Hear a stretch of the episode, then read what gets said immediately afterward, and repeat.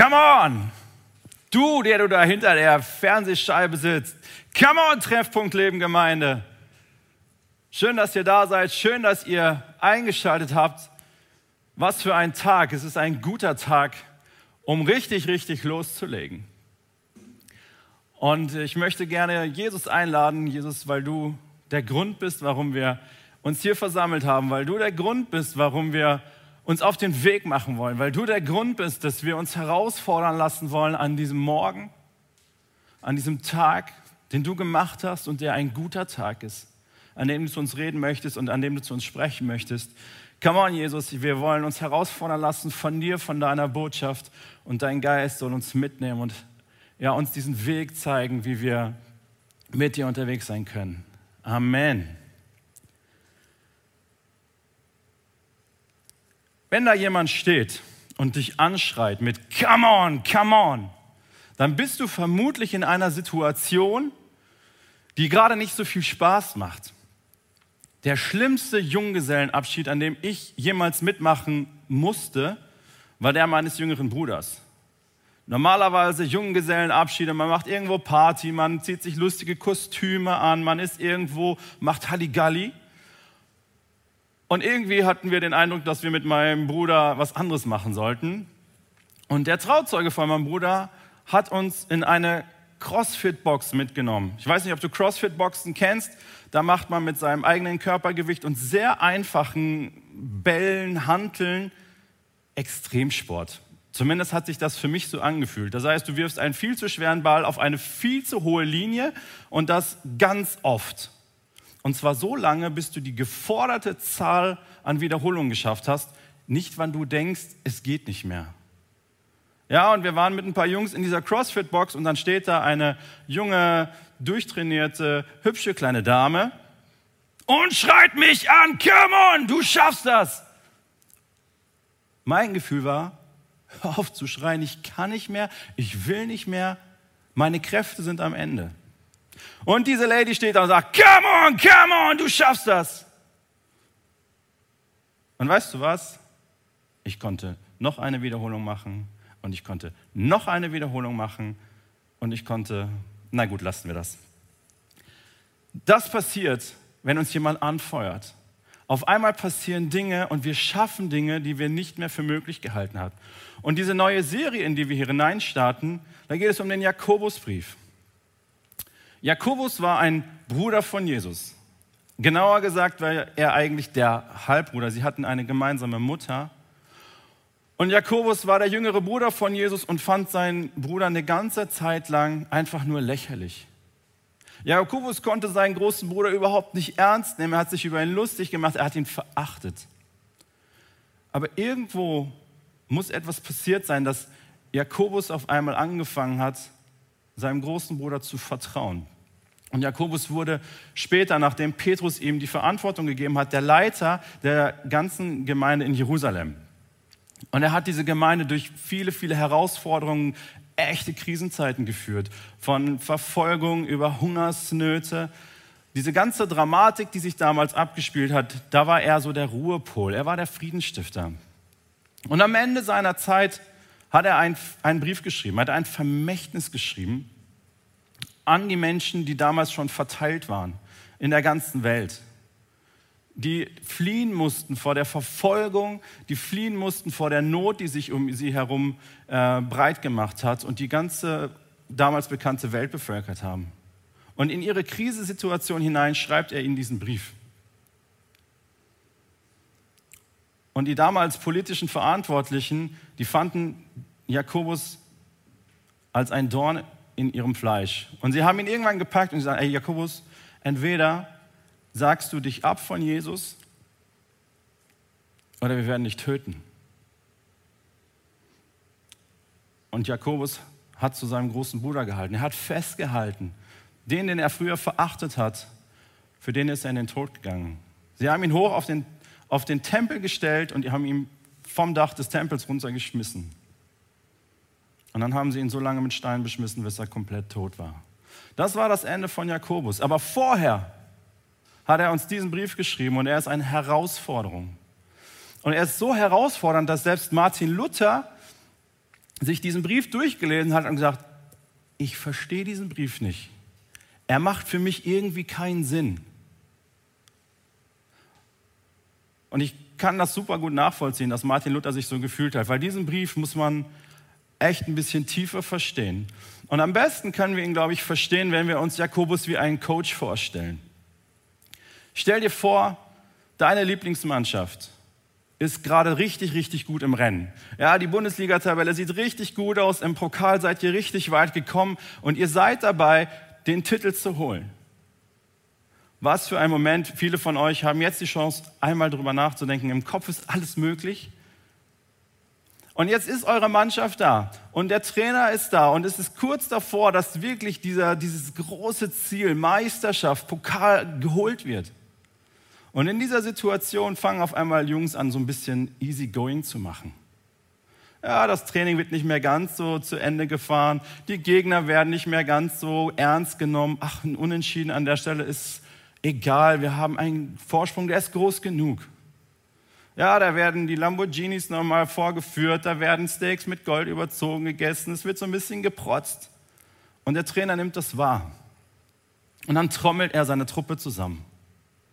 Und ich kann mir das so richtig vorstellen, wie also ein Trainer dasteht. Der fängt nicht an mit, Jungs, ihr seid grandiose Fußballer. Das ist überhaupt nicht die Frage. Der Trainer weiß ganz genau, dass da super Fußballer sind, dass das eine Truppe ist, die absolut Qualität hat, die absolut herausragend sind und die das Zeug dazu haben, Meister zu werden. Dem Trainer ist das völlig klar. Das muss er den Jungs auch nicht sagen. Das wird er ihnen auch nicht sagen, weil das weiß jeder. Deswegen fängt der Trainer in dem Moment auch an, sofort auf die Zwölf zu sagen, sagen, Jungs, was ist los bei euch? Wenn ihr nicht anfangt, härter zu trainieren, die Gegner ernst zu nehmen, ja, und aufhört, euch ablenken zu lassen von der Kohle, die ihr die ganze Zeit um euch herum bekommt und die ihr hinausschleudert, dann werdet ihr dieses Ziel, das ihr eigentlich euch doch so sehr ersehnt, nicht schaffen. Jungs, ihr müsst das Ziel im Blick haben, ihr müsst den Fokus behalten. Come on! Das ist das, was Jakobus eigentlich mit seinem Brief macht. Er ist nicht in der Situation, dass er erst nochmal die Grundlagen erklärt, wie man überhaupt Fußball spielt, was eigentlich jetzt wichtig ist, sondern er sagt, hey Jungs, jetzt kommt es darauf an, dass ihr den Fokus behaltet, dass ihr das Ziel im Blick habt und dass ihr noch härter trainiert und euch nicht ablenken lasst. Das ist das Bild, was mir persönlich absolut geholfen hat, um den Jakobusbrief zu verstehen. Und ich möchte dich einladen, mit mir jetzt da hineinzutauchen. Wir werden heute einige Verse aus dem Jakobusbrief lesen und es macht total Sinn, wenn du eine Bibel hast, die einfach mal aufzuschlagen bei Jakobus 1. Ich lese ab Vers 2. Liebe Brüder, wenn in schwierigen Situationen euer Glaube geprüft wird, dann freut euch darüber. Freut euch, wenn ihr trainieren dürft. Denn wenn ihr euch darin bewährt, wächst eure Geduld und durch die Geduld werdet ihr bis zum Ende durchhalten. Denn dann wird euer Glaube vor, zur vollen Reife gelangen und vollkommen sein und nichts wird euch fehlen. Jakobus geht sofort voll rein da, wo es weh tut. Hey, es ist ein Vorrecht, wenn ihr trainieren dürft. Freut euch über jede Möglichkeit, dass ihr eure Fähigkeiten präsentieren dürft, dass ihr sie verfeinern dürft, dass ihr da hineingehen dürft, um einfach, wenn es dann wirklich im Ernstfall dazu kommt, dass ihr wisst, wie ihr euch bewegen müsst, dass ihr wisst, was, was jetzt zu tun ist. Freut euch über jede Chance. Es ist nicht lästig, sondern es ist ein Privileg, dass ihr das tun dürft. Und er macht nochmal ganz, ganz deutlich, was das eigentliche Ziel ist. Und Jakobus sagt, hey, das Ziel ist, dass wir mit unserem Glauben zur vollen Reife gelangen. Das Ziel ist nicht, dass wir überhaupt etwas Glauben haben, sondern dass dieser Glaube wächst. Und für mich sind es vier wesentliche Punkte, die einen reifen Glauben ausmachen. Das ist zum einen das Vertrauen, dass wir einen Glauben entwickeln, der absolut vertraut, der nicht mehr in Frage stellt. Das zweite ist für mich Identität dass du weißt, wer du in Jesus bist, was Jesus dir geschenkt hat, wie er dich sieht. Das dritte ist für mich ein Charakter. Und zwar nicht irgendein Charakter, sondern ein Charakter, der sich immer mehr dem angleicht, wer Jesus ist, dass wir immer mehr ein Spiegelbild von dem werden, wie Jesus war, wie Jesus ist, wie Jesus sich wünscht, dass wir ein Spiegelbild sind, von ihm. Und das vierte sind deine Gaben. Du hast geniale Gaben bekommen und es ist so gut, wenn du deine Gaben entwickelst und einsetzt, damit noch viel mehr Menschen Jesus begegnen, Jesus erleben können durch das, was Gott dir an Fähigkeiten gegeben hat. Es geht darum, dass dein Glauben lebendig, sichtbar, spürbar, erlebbar, kraftvoll wird. Das ist das Ziel, das ist das, was Jakobus sagt, hey, darum geht's. Wir wollen, dass du die volle Reife erlangst. Und deswegen macht er seine Jungs hier so richtig heiß, sagt, ey, come on. Es ist ein Privileg, wenn ihr euch investieren dürft, wenn ihr trainieren dürft. Jedes Computerspiel oder viele der Computerspiele, die wir so spielen oder die einige spielen, da geht es darum, dass du Level für Level erreichst. Dass du immer den nächsten Schritt machst und du fängst an bei einem kleinen Gegner, den schaffst du mal eben so. Und dann kommt ein etwas härterer Gegner. Das steigert sich. Und du erwirbst immer mehr Fähigkeiten und immer mehr ähm, Unterstützung und Erfahrung, die dich dann irgendwann hinführt, dass du wirklich beim Endgegner ankommst. Ein ganz einfaches Prinzip und Jakobus zeigt nochmal, hey, das ist deine Chance, da hineinzugehen. Ich möchte jetzt den zweiten Teil lesen, wo es darum geht, wie wir solche Situationen schaffen können. Das geht weiter ab Vers 5. Wenn jemand unter euch Weisheit braucht, weil er wissen will, wie er nach Gottes Willen handeln soll, dann kann er Gott einfach darum bitten. Hey, ist es so einfach, wenn du in einer Situation überfordert bist, bitte Gott. Und Gott, der gerne hilft, wird ihm bestimmt antworten, ohne ihm Vorwürfe zu machen. Aber wer ihn fragt, soll auch wirklich mit einer Antwort rechnen. Denn einer, der zweifelt, ist so aufgewühlt wie eine Meereswoge, die vom Wind hin und her getrieben und hin und her geworfen wird. Ein solcher Mensch darf nicht erwarten, etwas von Gott zu erhalten, denn er ist unbeständig und schwankt ständig hin und her.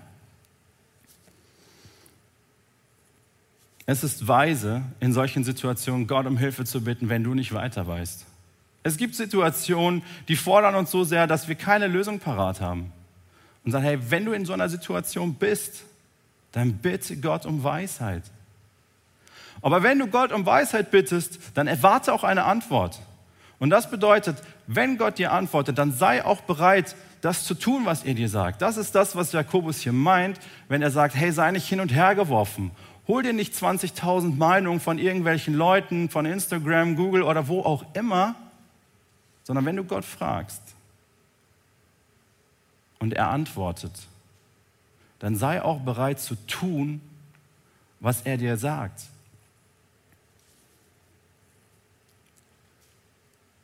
Aber bei uns momentan in unserer Gesellschaft ist das nicht weise, nicht viele Meinungen einzuholen. Bei uns gilt es als weise, wenn wir erstmal alles in Frage stellen. Ja, das ist das, was seit der Moderne als wissenschaftlich gilt jede Antwort, die wir bekommen, erstmal zu hinterfragen. Kann es das sein? Kann es vielleicht was anderes sein? Vielleicht habe ich ja auch noch nicht alle Informationen zusammen. Und das ist mit Sicherheit in einigen Punkten auch absolut wertvoll und wichtig. Aber die Bibel hat einen etwas anderen Blick, wenn es um Weisheit geht. Für die Bibel fängt Weisheit an, dass wir Ehrfurcht vor Gott haben. Und Ehrfurcht, das sind Dinge wie, ich weiß, dass ich ein Mensch bin und dass Gott Gott ist dass wir anerkennen, wo die Verhältnisse liegen, dass wir demütig sind, dass wir Gott gegenüber respektvoll sind und dass wir ihm unsere Ergebenheit zeigen. Das steht in Sprüche 1, Vers 7, die Ehrfurcht vor dem Herrn ist der Anfang der Erkenntnis.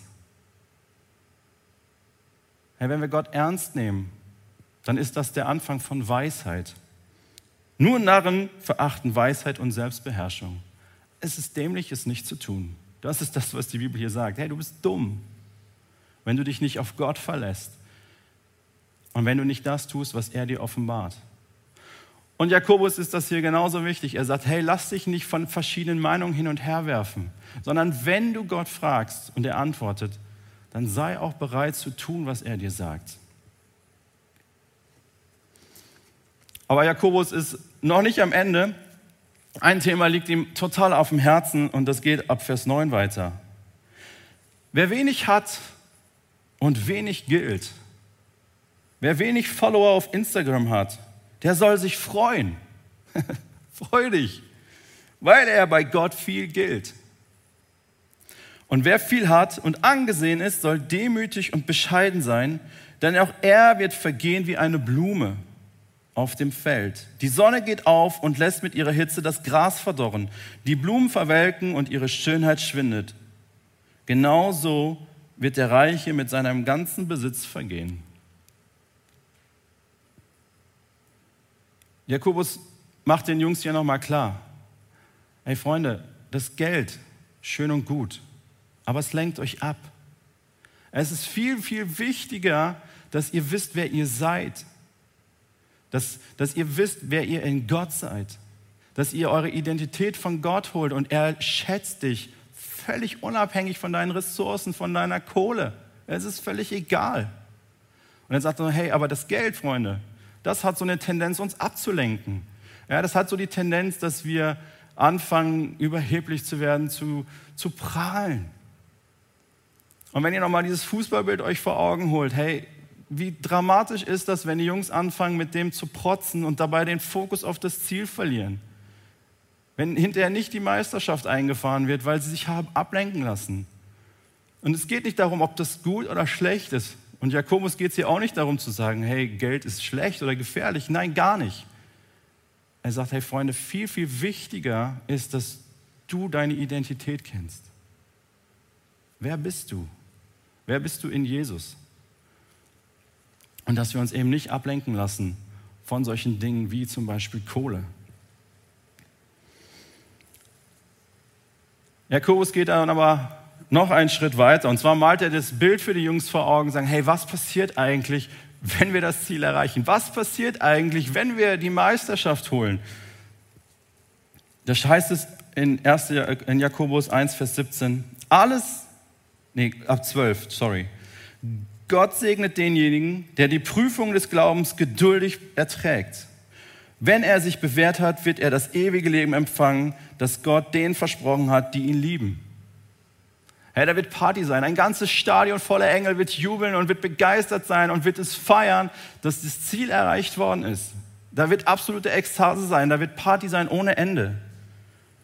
Aber, und dann gibt es weiter in Vers 13, wer der Versuchung erliegt sollte niemals sagen, diese Versuchung kommt von Gott. Gott lässt sich nicht zum Bösen verführen und verleitet auch niemanden zur Sünde. Jeder Mensch wird durch seine eigenen Begierden dazu verleitet, Böses zu tun. Wer seinen Begierden nachgibt, sündigt und die vollzogene Sünde führt zum Tod. Macht euch also nichts vor, liebe Brüder. Alles, was gut und vollkommen ist, wird uns von oben geschenkt, von Gott, der alle Lichter des Himmels erschuf. Anders als sie ändert er sich nicht, noch wechselt er zwischen Licht und Finsternis. Durch das Wort der Wahrheit sind wir zu seinen Kindern geworden, weil er es so wollte. Wir sind die erste Frucht seiner neuen Schöpfung. Es ist so gut zu gewinnen. Es ist so gut, das Ziel zu erreichen. Und Jakobus zeigt das nochmal ganz deutlich. Hey, das ist, das ist so, ein, so ein genialer Moment, wenn wir es dann erreicht haben. Aber wenn es nicht so kommt, wenn dann im entscheidenden Moment ja, du nicht den Fokus hast und die Kräfte versagen, hey Mann, dann, dann ist das die absolute Katastrophe. Aber dann mach nicht Gott dafür verantwortlich. Das ist das, was Jakobus sagt. Es ist nicht Gott, der dich abgelenkt hat, der dich abgehalten hat zu trainieren, der dich abgehalten hat, dieses Ziel im Fokus zu halten, sondern du selbst mit deinen Begierden bist das. Ja, und um es aufs Einfachste runterzubrechen, dabei geht es immer um Geld, Macht und Sex. Das ist eigentlich in den allermeisten Gründen der Grund, den Fokus zu verlieren. Und Jakobus sagt nochmal, hey, das ist nicht Gott, der dich da an diesen Stellen herausfordert. Du selbst hast dich ablenken lassen. Und wenn du dich ablenken lässt, dann führt das bis zum Tod. Das sind so dramatische Worte, die Jakobus hier benutzt.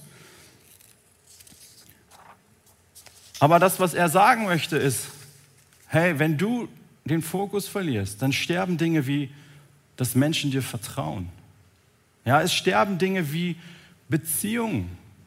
Da, wo du den Fokus verlierst, kann es sein, dass du sogar deine Freiheit verlierst, weil du dich vielleicht auf Dinge eingelassen hast, wo du Dinge getan hast, die nicht rechtens sind.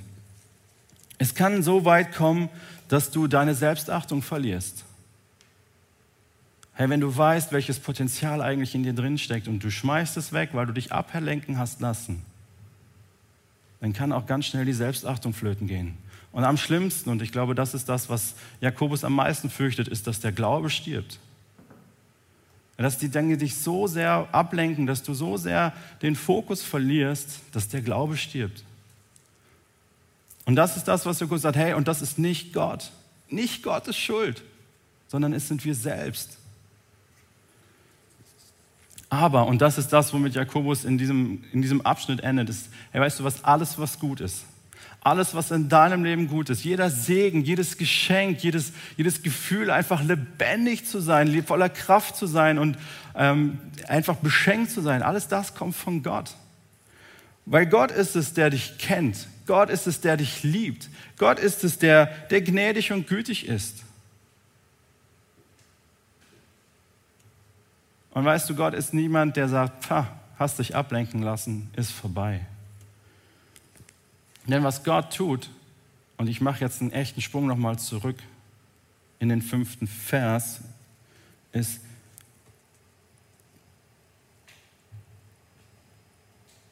Gott, der gerne hilft, wird bestimmt antworten, ohne Vorwürfe zu machen. Hey, wenn du den Blick verloren hast, wenn du in eine Situation geraten bist, wo der Fokus dir verloren ist, wo du das Ziel nicht mehr im Blick hast, hey, dann darfst du trotzdem zu Gott kommen und ihn um seine Weisheit bitten. Und er wird dir antworten, weil er dir keine Vorwürfe machen wird, sondern er wird froh und dankbar sein, dass du jetzt endlich zu ihm gekommen bist und ihn um seinen Rat fragst und ihm bittest, wie es weitergehen soll. Vielleicht hat dich Jakobus gepiekst. Es hat dich geärgert, so ein paar Stellen zu hören und zu sagen, hey, das ist echt dreist, was der Jakobus da raushaut. Er, er, er kennt das Potenzial, was in uns steckt. Und deswegen ist er auch so hart zu uns. Er sagt, hey, hab das Ziel im Blick, verlier das nicht aus den Augen. Und das ist das, was ich dir wünsche. Verlier das Ziel nicht aus dem Blick, sondern nimm es fest in den Fokus und freue dich über jede Herausforderung, wo du trainieren kannst, um stärker zu werden, um dieses Ziel wirklich zu erreichen. Und dazu wünsche ich dir Gottes Weisheit. Amen.